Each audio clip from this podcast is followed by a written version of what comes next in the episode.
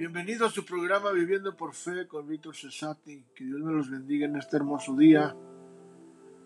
Estamos llegando ahorita de una conferencia y estamos tomando tiempo para poder ir a tu hogar, ir a llevar, poder llegar a, a tu vida. Y estamos hablando de la serie de las bienaventuranzas del Sermón del Monte, cuando nuestro Señor Jesucristo empieza su ministerio y hablamos de bienaventurados los humildes, los pobres en espíritu, los humildes en espíritu, los pobres en espíritu, y luego bienaventurados los que lloran porque están consolados, los que, los que están quebrantados. Y hoy vamos a estar hablando sobre bienaventurados los mansos, porque de ellos es el reino de los cielos, porque de ellos es la tierra, son dueños todo lo que existe. O sea, en otras palabras, cuando nosotros somos personas nobles, cuando nosotros somos personas eh, que tenemos mansedumbre, recuerda, bienaventurado tiene tres, tres, tres significados, dichoso, feliz y próspero. la Biblia menciona, ¿me entiendes? Que Moisés fue uno de los hombres más mansos de toda la tierra. nuestro Señor Jesucristo fue uno, yo creo, de los, el ejemplo a seguir eh, en la vida y en la muerte, eh, que, que, fue un hombre muy manso. Lo golpearon, lo maltrataron y dice que la Biblia que no abrió su boca. La Biblia también dice que el que quiera ser grande debe ser siervo de todos. So, la mansedumbre es muy importante para cada uno de nosotros. Y si la mansedumbre eh, es, es parte de nuestra vida, aunque el hecho de ser manso fue considerado una virtud en la civilización antigua, nuestra cultura no lo, no lo reconoce como tal.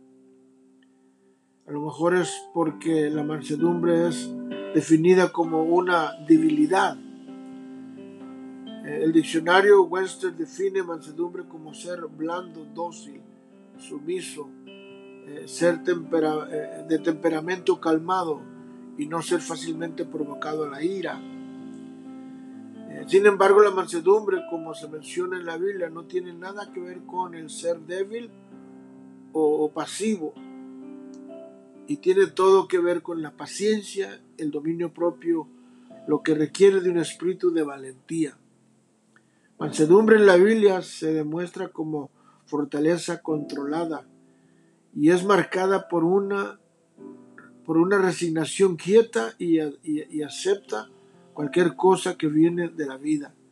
Durante su vida Moisés fue el hombre más manso en el faz de la tierra, pero él no fue un cobarde.